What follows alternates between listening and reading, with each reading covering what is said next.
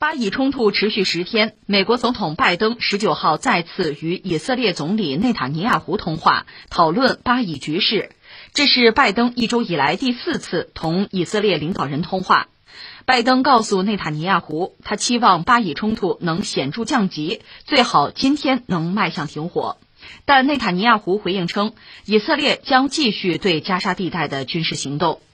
目前，拜登正在巴以冲突问题上遭受越来越大的国内压力。参议院和众议院民主党正联名敦促拜登尽快达成停火协议。与此同时，共和党则认为拜登在以色列问题上软弱，在纵容哈马斯。继续来关注巴以局势哈，嗯，现在这个状况其实传递的消息比较混乱。一方面，你看这个新闻呢，就是美国总统拜登，这是多次，他一共跟。以色列总理内塔尼亚胡至少通过四次电话了，现在就说你停火吧，停火吧。但是对面说不停啊，我们接打。但另一方面呢，还有信息显示说，以色列和哈马斯，哈马斯现在说停火的声音比较大，要不停下来吧。以色列说不停，二十一号之前我是不停啊。那么二十一号是不是会成为一个呃关键的一个节点？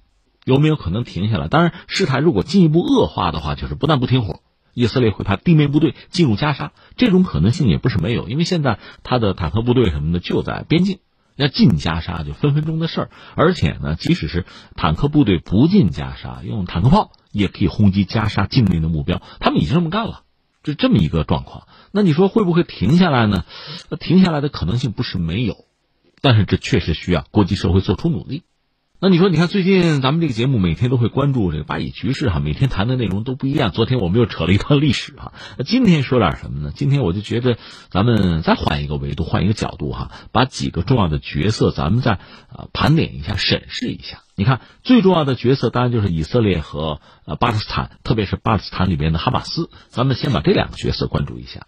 以色列呢，我觉得有这么几点可说：一个是它国内政治有它的不稳定性，人家也在大选啊。阻隔不好阻啊！那么内塔尼亚胡现在如果能够继任这个总理，确实需要表现，就是说他要表现出强硬了。只有我才是超级鹰派，才能够对哈马斯下死手，才能够确保以色列的安全，才能保护我们的人民。这是内塔尼亚胡必须要展现的一面。所以你看，就这些年呢，呃，以色列和巴勒斯坦人，特别是哈马斯之间的这个武装冲突非常多。家常便饭，但是我们要说，像局面恶化到这次这个地步，真的是不多见。这不两周了吗？以色列是狂轰滥炸，那边哈马斯呢，大概回敬了不到三千枚火箭弹。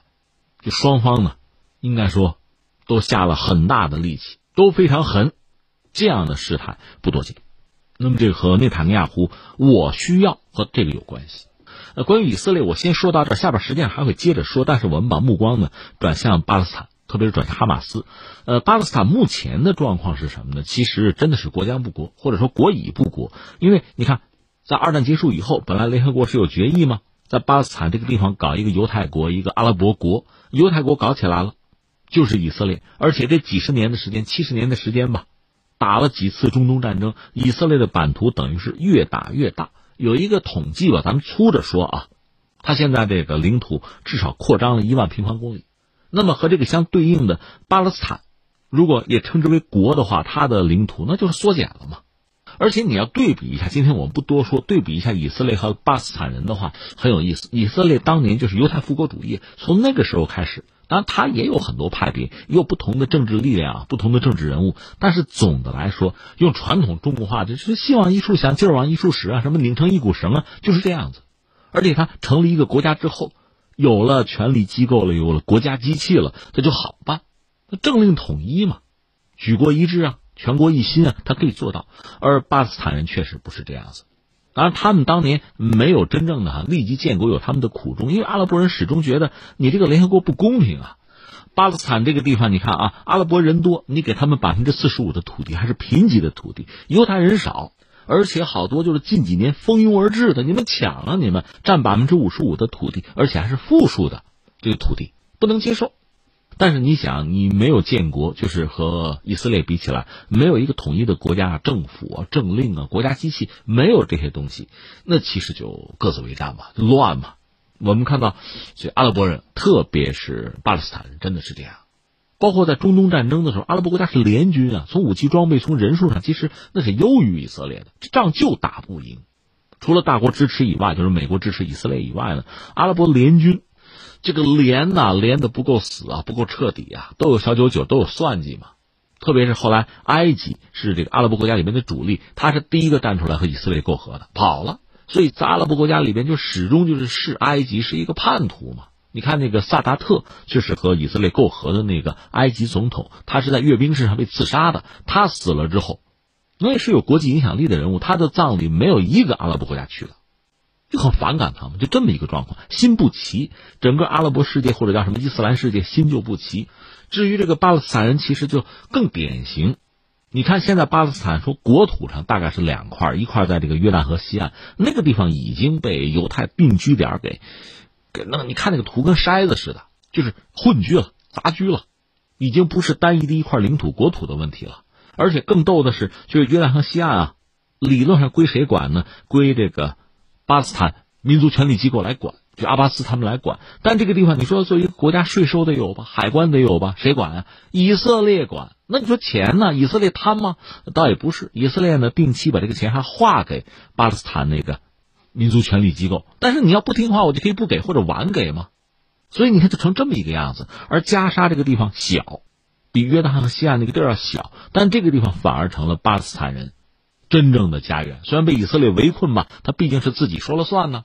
而这儿恰恰是哈马斯来主政，是他的大本营，三百万人口，所以你就觉得很荒唐啊。说到底，巴勒斯坦人不团结。早先就是那个法塔赫，他的领袖就是那个阿拉法特，已经死了嘛。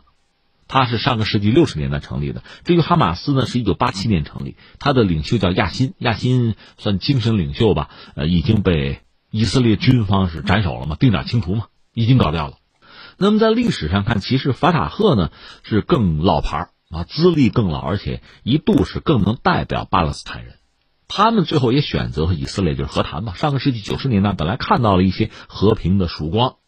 这里边最主要的一个两国方案，就大家各自建立自己的国家，相互承认就好嘛。另外呢，有一个所谓土地换和平，但实际上，呃，纸面上这个方案好拿，真正落到实处很难。就是巴勒斯坦人他不统一嘛，哈马斯就是什么呢？我根本就反对这个两国方案，我就不承认以色列，犹太人都该死，得从地球上抹去。他一贯就是这个理念，到现在没有改变，而且和以色列仇怨很深。而以色列干脆就把他作为恐怖主义恐怖分子，那就欲除之而后快。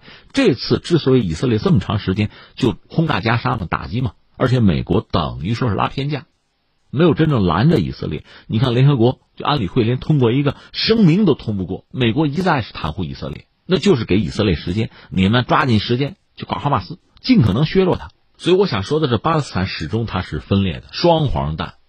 这就很麻烦。当然说他们也要大选，但是大选呢被推迟了，所以也有一些人、一些观察家，特别西方观察家，他们是愿意从这些节点切入，就说你看，哈马斯要争取民心呢，所以对以色列要硬气啊，跟他干呢，所以也需要这么一个冲突，把公众也卷进来，展示哈马斯的这个坚强，对以色列的这个决绝，争取民心，获得大选胜利啊。在他们看来，哈马斯的领导人也有这个考量。所以从这个意义上，你看这以色列也好，哈马斯也好，双方的领导人其实都期待这个冲突啊，展现强硬啊，寸土不让啊，那这不就打起来吗？这还有个好吗？这是我们现在看到以色列和呃巴勒斯坦，包括哈马斯这样一个状况。说到这儿，顺便我们再看一下，还有一个问题就是阿拉伯国家或者伊斯兰世界。你注意这两个概念，它不完全是重叠的啊。传统说，因为巴勒斯坦人算是阿拉伯人嘛。所以他们要建国，要争取独立，和以色列干。按说阿拉伯人是要支持的。这个支持呢，一方面是口头上，这次也做到了，很多阿拉伯国家也表态了。但是呢，口惠而实不至。所以这个呢，一个啊，巴勒斯坦问题，其实在中东现在一度已经不是什么大家关注的问题了。这个事儿已经被边缘化了，巴勒斯坦人的利益没有人关注了，包括阿拉伯人也不关注了。这是一个很残酷的现实，但是这次因为双方剧烈的冲突吧，这个问题又摆在大家面前，看得见绕不过去啊，这是一个。再有一个呢，我们说了阿拉伯国家是这个态度，但是在伊斯兰世界，除了阿拉伯国家，还有两个很重要的国家，一个是土耳其，啊，突厥人嘛。还有一个是什么呢？波斯人，就是伊朗。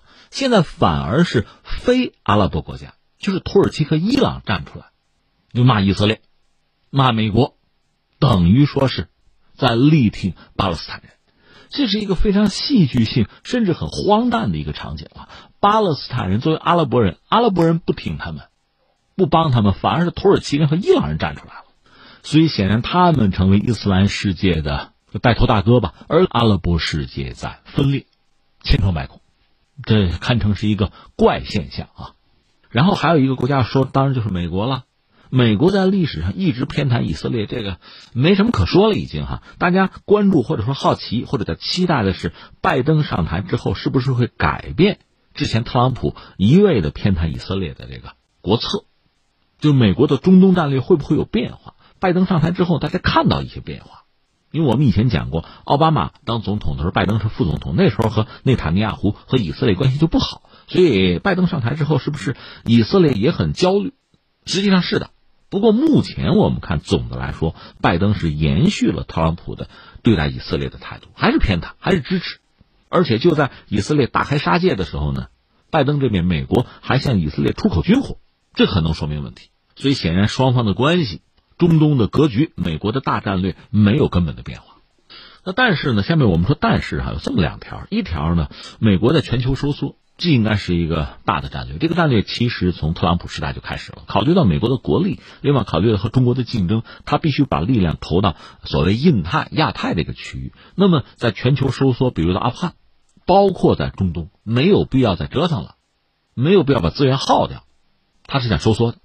还有一个就是伊核协议，美国是想重返伊核协议的，这个和全球收缩、从中东收缩也是有关的。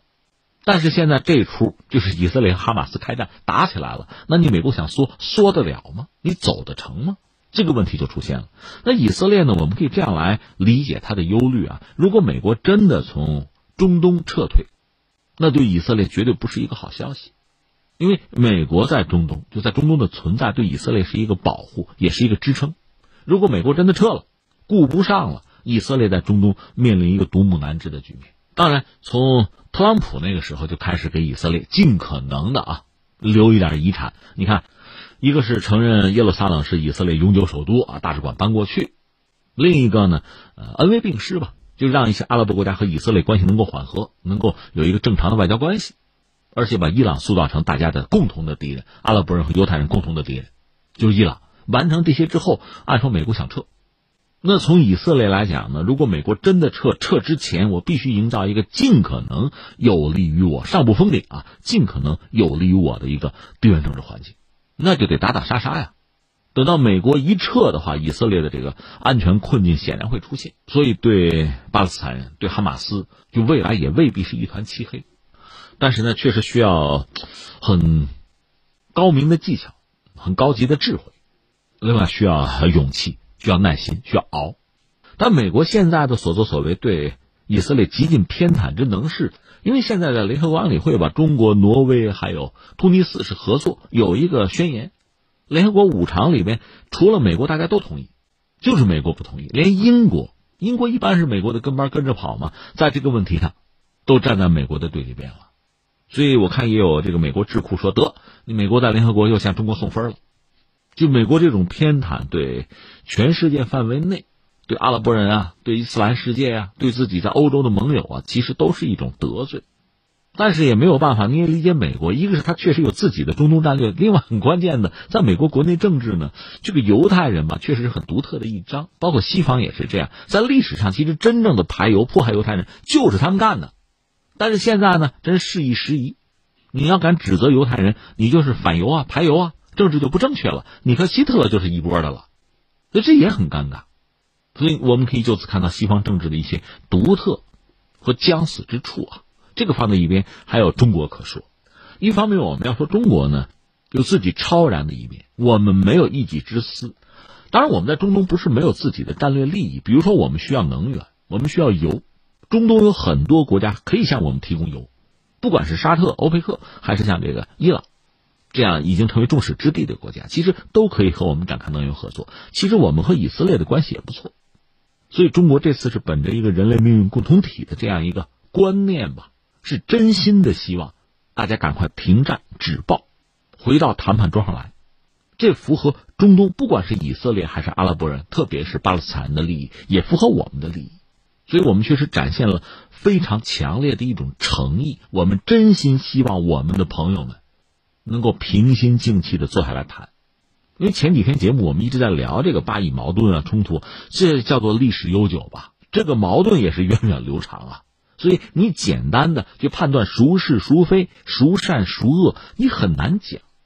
从以色列那个角度讲，我现在必须对哈马斯狠。我认为他就是恐怖主义，因为他一旦做大。他对我以色列好不了，因为他们多次强调就是要把以色列从地球上抹去啊。那他们这是没有实力，有实力我们就死无葬身之地了。这个话也不是没有道理。所以你简单的去判断谁正谁邪啊，谁对谁错很难，因为大家都有积怨啊。你算起来，在中东这个地方啊，涉及到地缘政治的也好，历史的、宗教的也好，这种仇怨彼此的仇怨可能积累了千年了啊。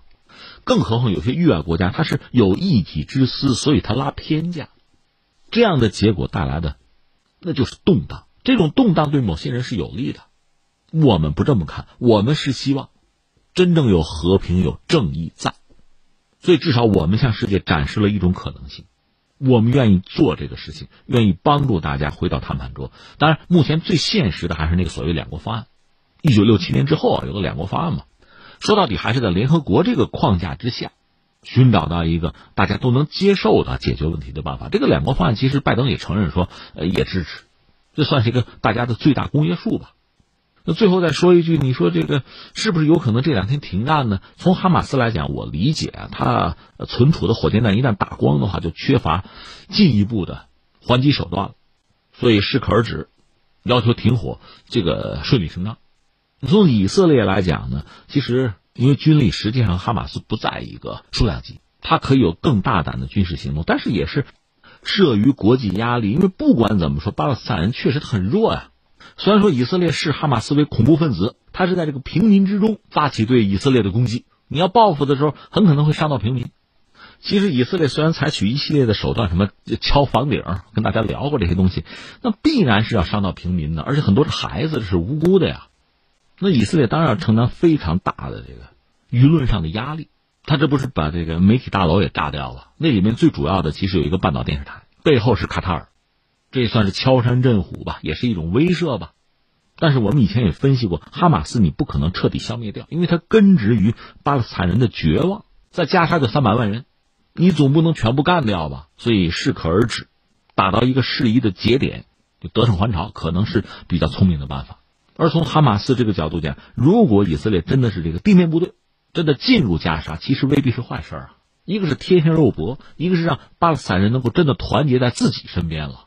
那等于说以色列也在帮巴勒斯坦的哈马斯拉选票，这不是个明智的选择吧？所以也许，仗打到现在，到了该停下来的时候了。